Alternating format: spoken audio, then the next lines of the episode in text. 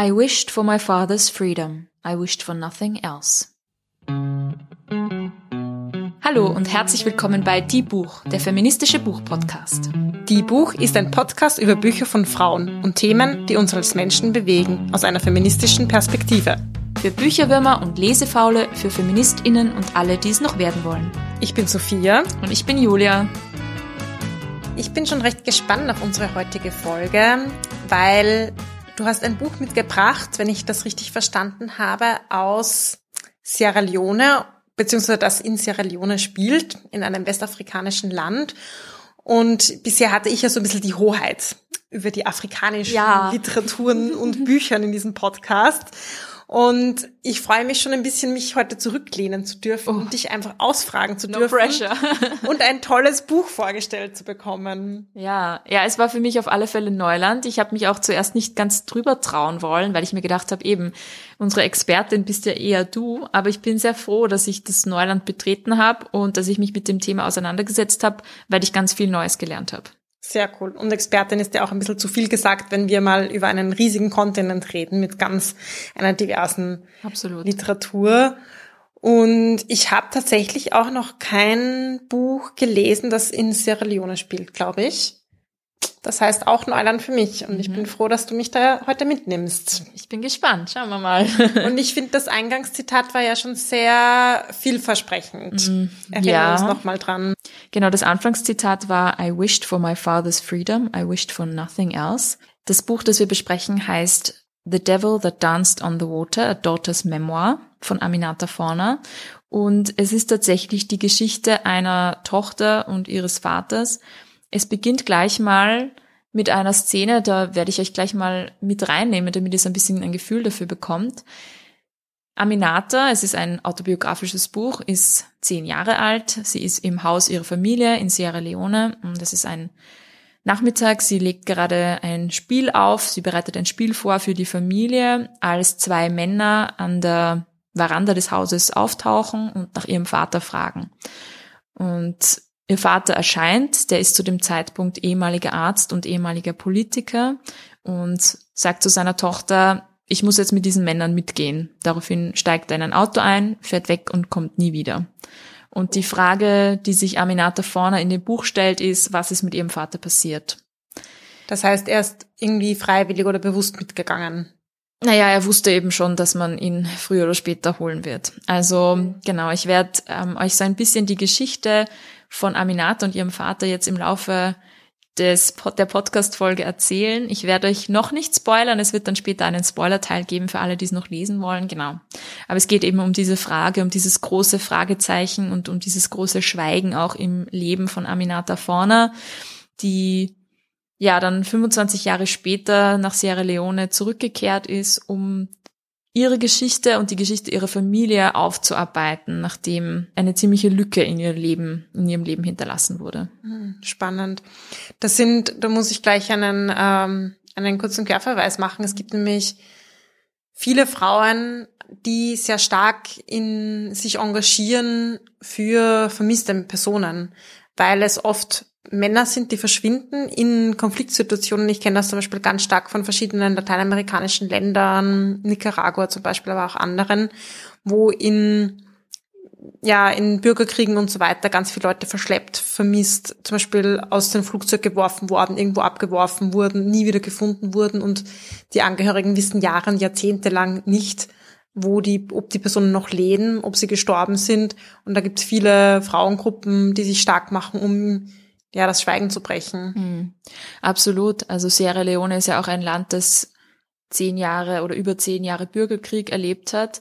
Man muss aber sagen, im Fall von Aminata Forna ist es nicht so schwierig rauszufinden. Man kann es auch googeln und findet raus, was mit ihrem Vater passiert wird, passiert ist. Aber es geht mehr darum, so wirklich nachzuvollziehen, wie es dazu gekommen ist. Aber greifen wir nicht zu weit vor. Ich erzähle euch vielleicht noch ganz kurz was über über das Buch und über Aminata Fauna, bis bevor wir dann zum, zum Ende und zur Auflösung kommen. Aminata Fauna ist die Tochter von Mohammed Fauna und von Maureen Christensen. Sie ist die Tochter eines Mannes aus Sierra Leone und einer Frau aus Schottland. Jetzt fällt euch vielleicht schon was ein. Ähm, vielleicht erinnert ihr euch an ein anderes Buch, das wir im Podcast besprochen haben, wo es. Äh, Buzzer. Wieso? Ja, ich weiß die Antwort, glaube so. ich. Mein Gott, du warst ja auch dabei. Ich wollte jetzt unseren HörerInnen die Chance geben, so ein bisschen nachzudenken okay. und. Ja, Entschuldigung, unterbrochen. Buzzer entbuzzert. Du kannst weitersprechen. Vielen Dank. Dankeschön.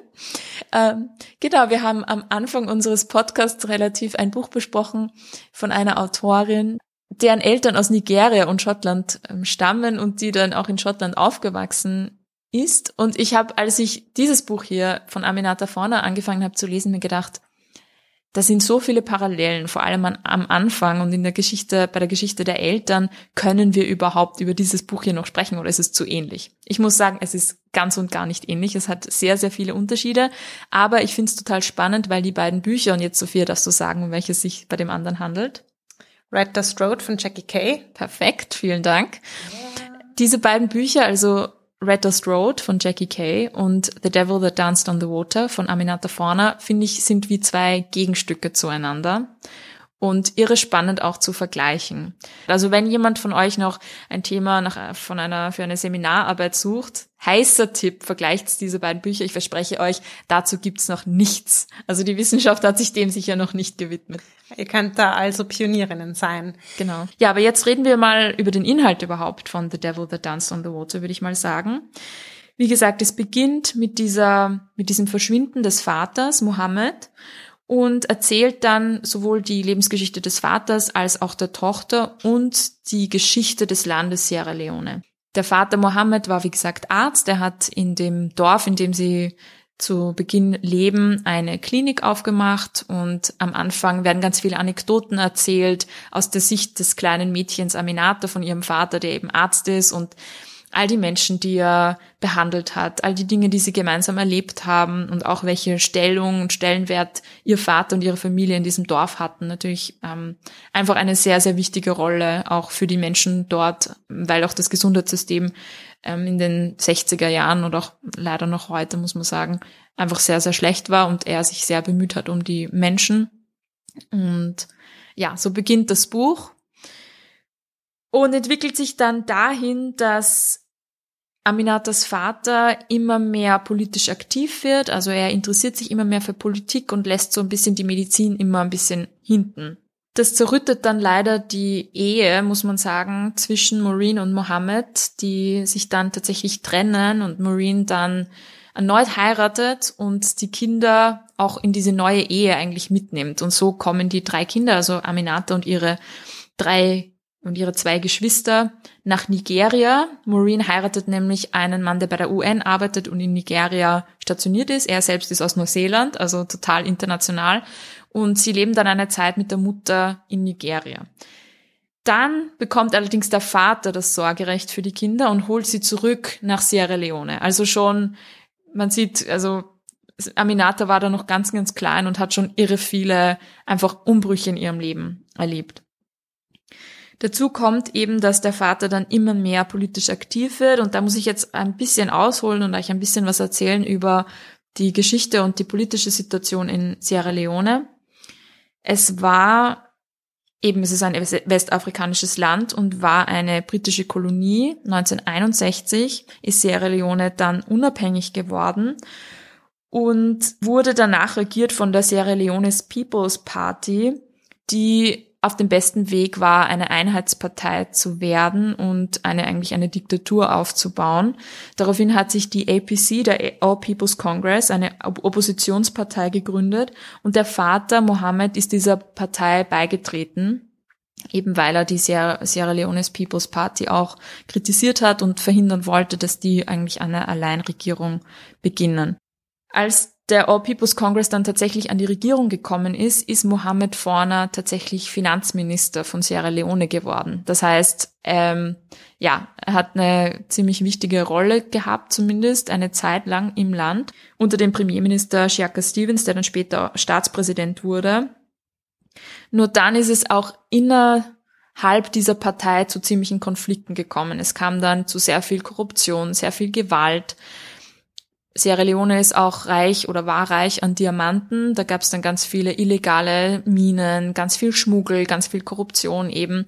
Und die Partei der APC hat sich dann in zwei Lager gespalten. Die eine, die das eben unterstützt haben und den Premier Shaka Stevens unterstützt haben und die anderen, die das nicht gut geheißen haben und da war eben auch Mohammed Forner ein Teil davon und das wurde natürlich für Mohammed Forner dann auch ziemlich gefährlich und er wurde sehr oft eigentlich auch interniert also war sehr oft dann auch im Gefängnis und die Kinder und äh, seine dann spätere Frau, also die Stiefmutter von Aminata und ihren zwei Geschwistern, musste dann eigentlich auf die Kinder aufpassen und war dann immer in sehr, ja, wirklichen Krisensituationen, während der Vater im Gefängnis war. Wow, das ist eine sehr bewegte Geschichte und so verstrickt, verstrickt mit der Politik des Landes. Absolut, absolut. Und verrückt, wenn man sich bedenkt, was das heißt für eine einzelne Person, für ein einzelnes Kind vielleicht, mhm.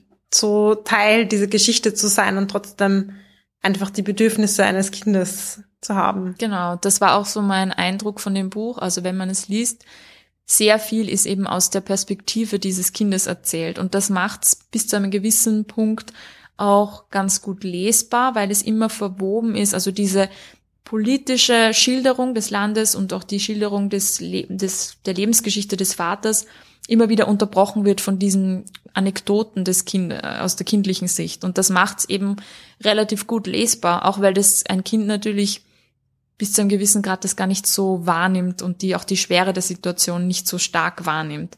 Also deswegen fand ich es, auch wenn das alles recht heftig ist, eigentlich recht gut lesbar, bis dann natürlich zu einem gewissen Punkt, wo es einfach auch eine gewisse Schwere natürlich einfach aufgrund der, der Thematik natürlich erlangt. Mhm.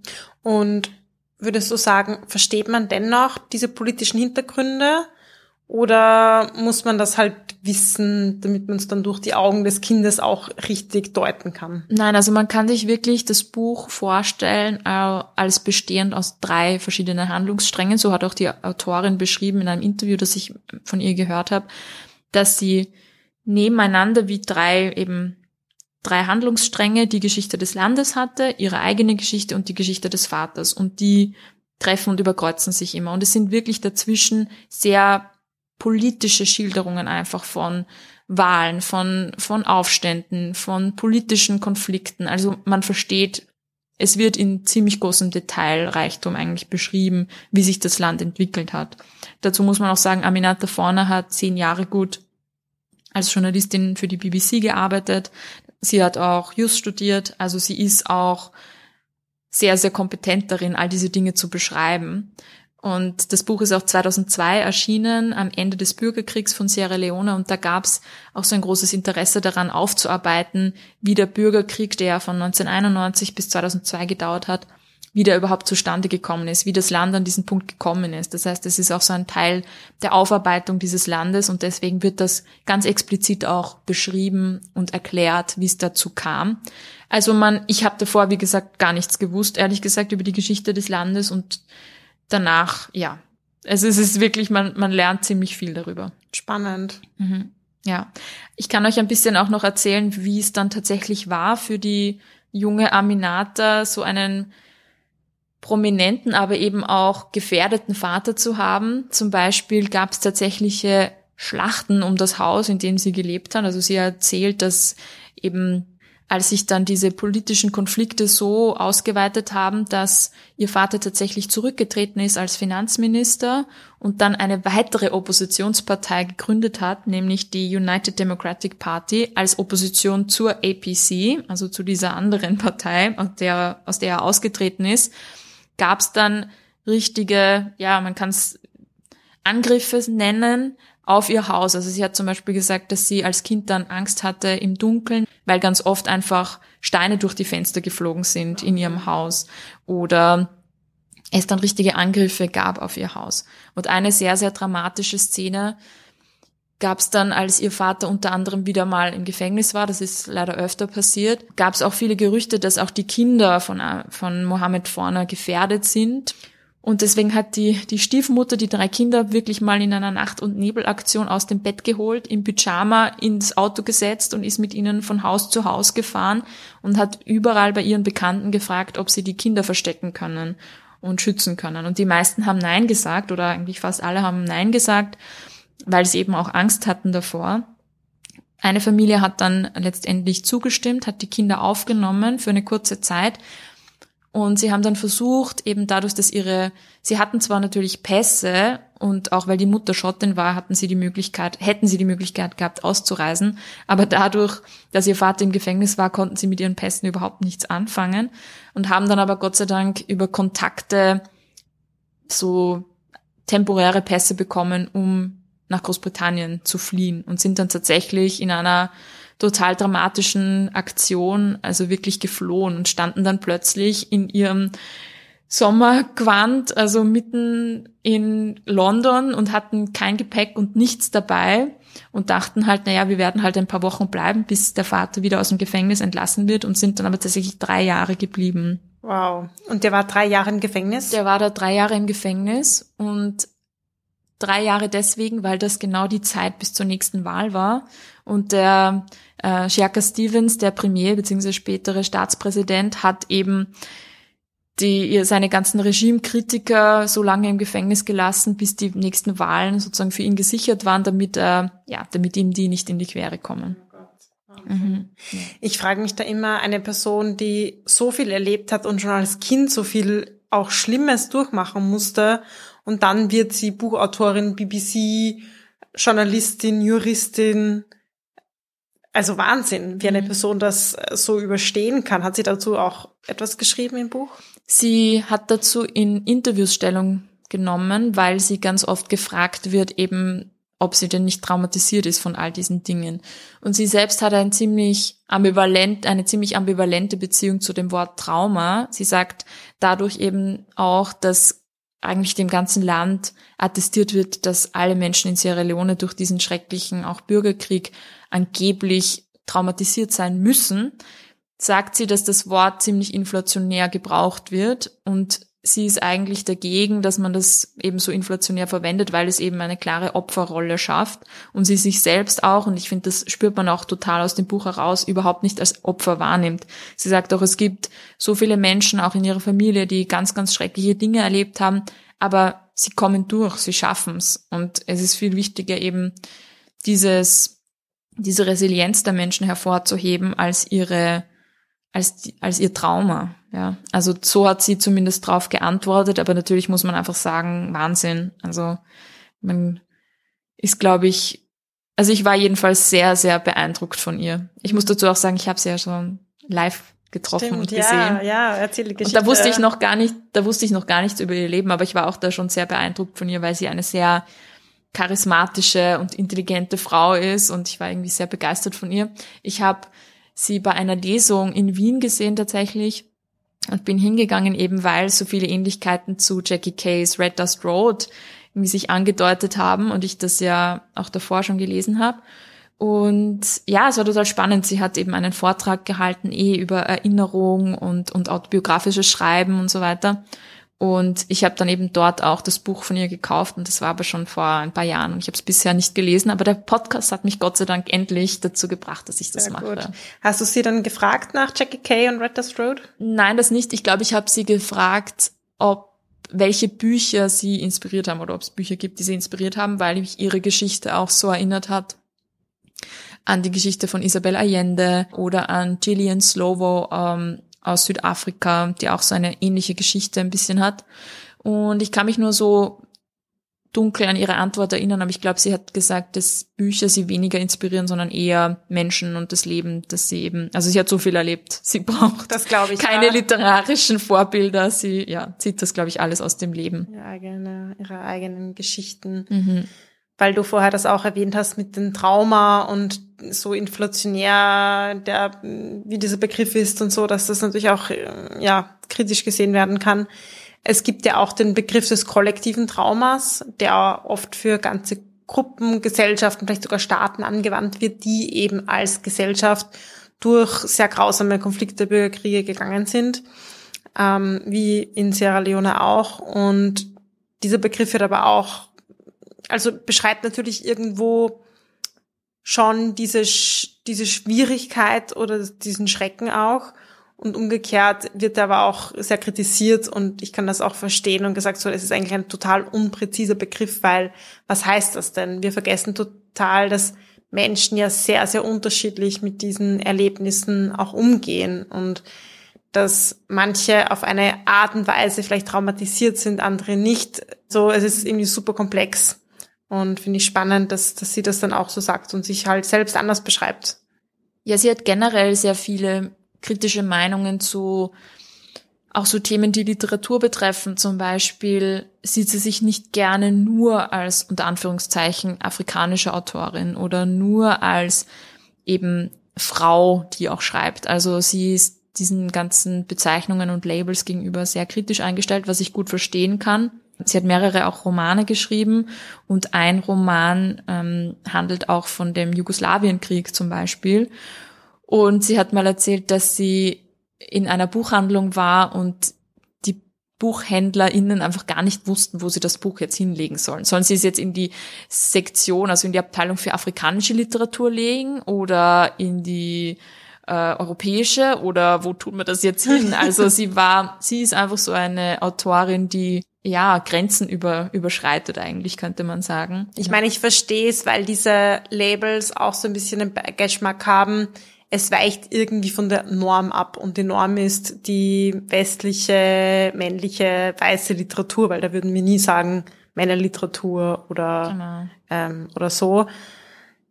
Umgekehrt hilft es natürlich dann eben Literaturen, die eben leider ja noch nicht in diesem Mainstream drinnen sind, ein bisschen hervorzuheben. Und vielleicht kann das ja auch Interesse wecken, kann ja auch so ein bisschen, ja, einen, einen positiven Effekt haben. Aber ich verstehe natürlich total als Autorin, dass man nicht, nicht immer sagen, nicht immer hören will, du bist jetzt, ähm, oder wir laden dich jetzt ein, weil du jetzt eine Frau bist oder so, oder ja. ähm, weil du schwarz bist oder so. Eine Kategorie, der sie sich aber absolut zuschreibt, ist die Witness Literature oder auf Deutsch könnte man sagen Zeugenliteratur. Und konkret bezieht sich Aminata Forner auf die südafrikanische Autorin Nadine Gordimer, die in Witness, the Inward Testimony, das war ein Essay beziehungsweise eine Vorlesung, die sie gehalten hat, Witness Literature als etwas beschreibt, also eine Literatur, die sowohl reale Ereignisse mit Fiktion verbindet. Also die versucht, Zeugenschaft abzulegen, aber anders als es jetzt Journalistinnen oder Journalisten machen würden oder Geschichtsbücher, die einfach die Fakten auflisten, sondern in der Witness Literature geht es mehr darum, dass man mit Fiktion, mit Fantasie, mit fiktionalen Tools oder Tools, die eben Literatur hat, so eine andere Form von Realität oder eine andere Form von Wahrheit darstellt, die eben mehr auf das das Subjektive, mehr um das Emotionale geht, also die Geschichte eines Landes oder von Menschen darzustellen, eben mit den Mitteln, die Literatur hat, aber jetzt vielleicht nicht unbedingt die Geschichtsschreibung. Und das ist ja absolut das, was auch The Devil That Danced on the Water tut. Also es zeichnet die Geschichte eines Landes durch die Augen eines Kindes und durch die Geschichte einer Familie. Ja, ein Begriff, den ich so noch gar nicht kannte. Mhm. Den Ansatz schon, den hatten wir, glaube ich, auch schon oft im Podcast besprochen. Diese Stärke von Fiktion und Geschichten, ein Eingangstor zu sein in die Geschichte, sozusagen mhm. die Geschichte, die aus vielen Geschichten besteht und wo es auch diese alternativen Erzählungen immer wieder braucht, weil die Geschichte sehr oft von Mächtigen geschrieben und dominiert genau. wird und ganz viele blinde Flecken lässt. Genau. Und beispielsweise erzählt Aminata vorne auch, dass ihr Vater, der ja eben Finanzminister war, kurze Zeit, dass der in keinem Geschichtsbuch anscheinend auftaucht in Sierra Leone, weil ähm, der Premier damals das einfach natürlich rausschreiben wollte und seine Kritiker keine, seinen Kritikern keinen Platz in der Geschichte des Landes einräumen wollte. Du hast am Anfang ja diese Geschichte erzählt, wo die beiden Männer den Vater abholen. Mhm. Wie geht es denn da weiter bei dieser Geschichte? Ja, jetzt kommt der Spoiler für alle, die das Buch vielleicht noch lesen wollen. Ihr könnt es jetzt gerne abschalten oder ihr bleibt noch dran. Es gibt noch sehr, sehr viel in dem Buch auch zu entdecken. Ganz genau, Aminatas Vater wird abgeholt, er kommt ins Gefängnis und es kommt zu einem Gerichtsprozess. Die Anklage lautet tatsächlich Verrat, denn es wurde ein Anschlag auf den Finanzminister, den dann damaligen Finanzminister, also natürlich nicht mehr Mohammed, der ist ja schon längst zurückgetreten, aber den Finanzminister verübt. Und das ist auch der Teil, den Aminata Forner dann versucht zu recherchieren. Also sie geht zurück nach Sierra Leone und interviewt jeden Menschen, der irgendwie mit diesem Fall und diesem Gerichtsprozess zu tun hatte. Also unzählige Interviews, die sie führt und sie beschreibt eben auch diese Interviews. Und was sie dann herausfindet, ist, dass ihr Vater als also beschuldigt wird, eben diesen Anschlag auf den Finanzminister geplant und auch durchgeführt zu haben. Es kommt dann zu einigen Zeugenaussagen. Vier sind ganz besonders wichtig, die alle behaupten, dass Mohammed diesen Anschlag geplant und, äh, und angezettelt haben soll. Und Aminata erfährt, dass all diese Zeugen eben gefoltert wurden, erpresst wurden, unter Druck gesetzt wurden, dass man ihnen Geld und Stipendien und was auch immer angeboten haben, damit sie diese falschen Zeugenaussagen ablegen.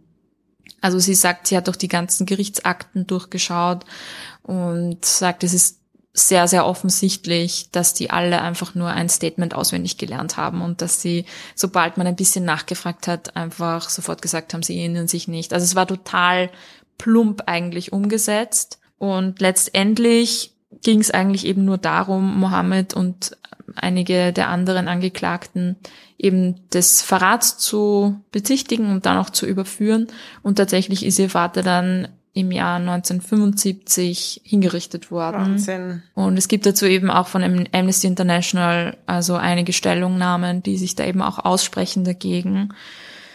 Und ja, danach wurde die APC, also die der All People's Congress, tatsächlich zur Einheitspartei. Shaka Stevens hat dann noch bis 1985 regiert.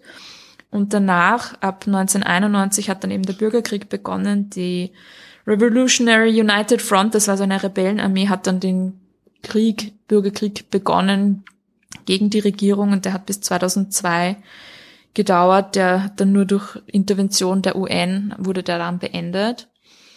Und eine ganz große Frage auch in dem Buch ist eben, wie konnte es so weit kommen? Also 2002 ist auch das Buch erschienen. Das war das Timing eigentlich perfekt für das Buch, auch weil sich damals eben so viele Leute dann gefragt haben, wie sind wir zu diesen, an diesen Punkt gelangt?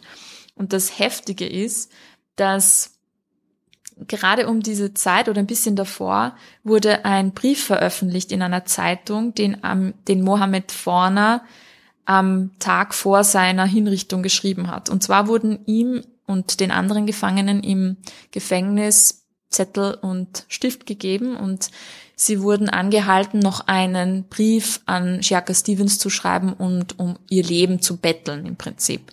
Und anstatt das zu tun, hat Mohammed vorne einen Brief eigentlich an die Nation geschrieben und hat im Prinzip gesagt, wenn ihr so weitermacht, dann wird das im Krieg enden.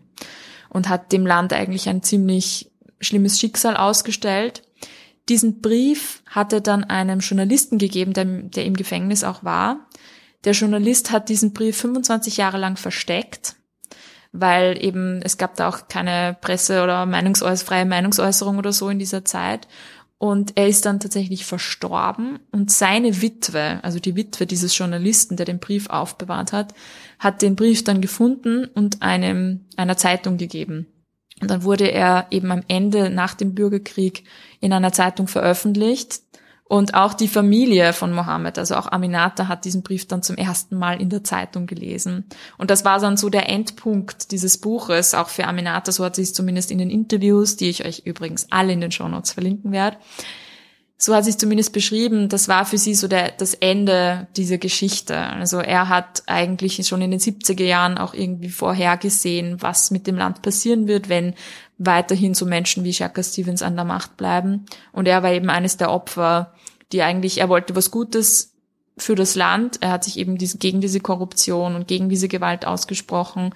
Und auch heute noch anscheinend wird er ziemlich verehrt in dem Land. Also sie immer wenn sie ihren Namen oder sehr oft, wenn Aminata vorne ihren Namen nennt, dann wird sie eben mit sehr viel Hochachtung auch noch immer behandelt. Anscheinend ist das Buch auch ziemlich positiv aufgenommen worden in Sierra Leone. Auch wenn es natürlich sehr viele Menschen gibt in Sierra Leone, die selbst nicht lesen können. Aber ich habe ihn auch in einem Interview gehört, dass sie gesagt hat, es gab dann so Lesegruppen, wo eine Person, die lesen konnte, aus dem Buch einfach sich hingesetzt hat und, ein, und dann einfach ein Kapitel jeden Tag gelesen hat. Und wenn sie ans Ende de, des Kapitels gekommen ist, hat sie wieder von vorn angefangen und so konnten die Leute immer reinkommen und sich das anhören. Und so wurde auch dieses Buch rezipiert teilweise. Sie hat auch erzählt, dass sie, ich glaube, 50 Exemplare einer Bücherei gespendet hat und die haben ihr dann gesagt, jedes einzelne Exemplar hat eine Warteliste von 50 Personen. Also es wurde irre auch aufgenommen und die Leute hatten eben nach dem Bürgerkrieg auch so einen Hunger danach zu schauen, was passiert ist. Ja, nach alternativen Erzählungen wahrscheinlich. Genau, und irgendwie nach Erklärungen, wie es dazu kam. Ja. Genau.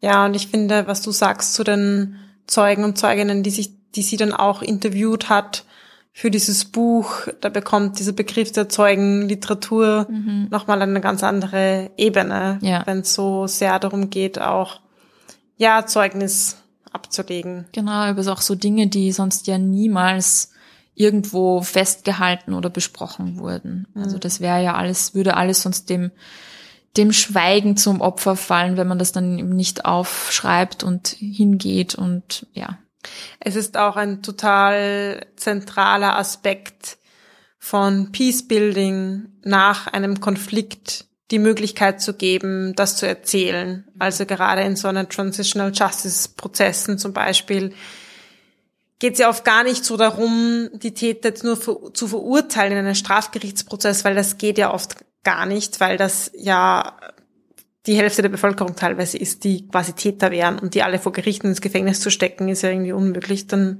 muss man irgendwie andere äh, Wege auch finden und alleine diese Möglichkeit, Zeugnis abzulegen und das auch in der Öffentlichkeit zu tun, hat einen extrem hohen Wert. Es gibt dann oft so tagelange ähm, eben ja so Zeuginnenberichte, die dann auch ausgestrahlt werden mhm. ähm, von Leuten, die sich öffentlich hinstellen oder auch Leuten, die anonymisiert werden, die das hinter einer Wand tun und so, mhm. ähm, die eben betroffen sind von der einen oder anderen Art und Weise und für die es einfach total wichtig ist, diese Geschichte erzählen zu können und für andere auch diese Geschichte zu hören. Mhm.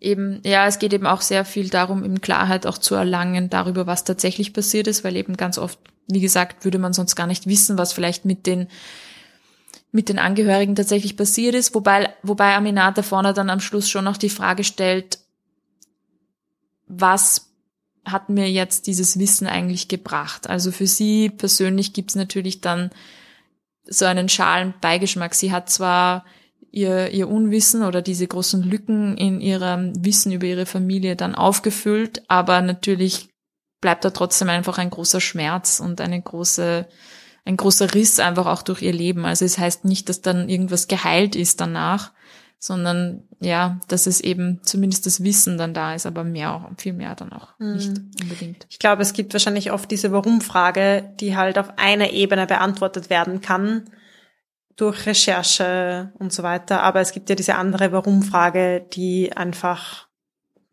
ja, worauf es keine Antwort gibt. Mhm.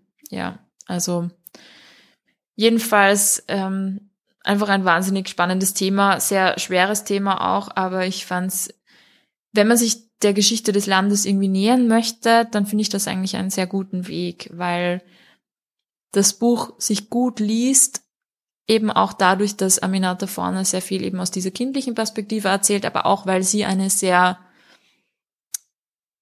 fast neutrale und fast objektive Stimme in diesem Buch ist. Also es kommt sehr, sehr selten vor, dass sie tatsächlich über eigenen Gefühle spricht. Das wird dann eher am Schluss, als sie dann zum Beispiel den Friedhof aufsucht, dort wo ihr Vater angeblich beerdigt sein soll. Das ist kein Friedhof mehr, der ist aufgelassen, da ist jetzt eine Baustelle, da wird jetzt ein, werden jetzt Wohnhäuser gebaut, keiner weiß mehr, was da ist oder was da mal war.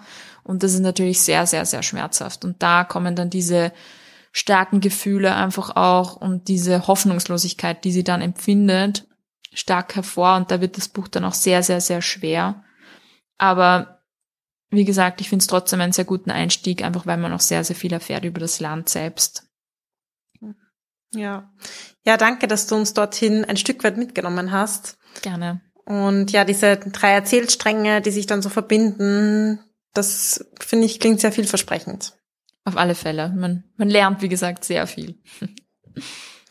Ja, dann danke, dass du ein bisschen was von dem, das du gelernt hast, mit uns geteilt hast. Gerne. Und ich hoffe, dass ich mich bei meiner ersten Folge zum Thema afrikanische Literatur, auch wenn wir das jetzt in Anführungszeichen ähm, so nennen, dass ich mich gut geschlagen habe. Was sagst du? Was sagt die Expertin? Fünf Punkte von fünf. Uff.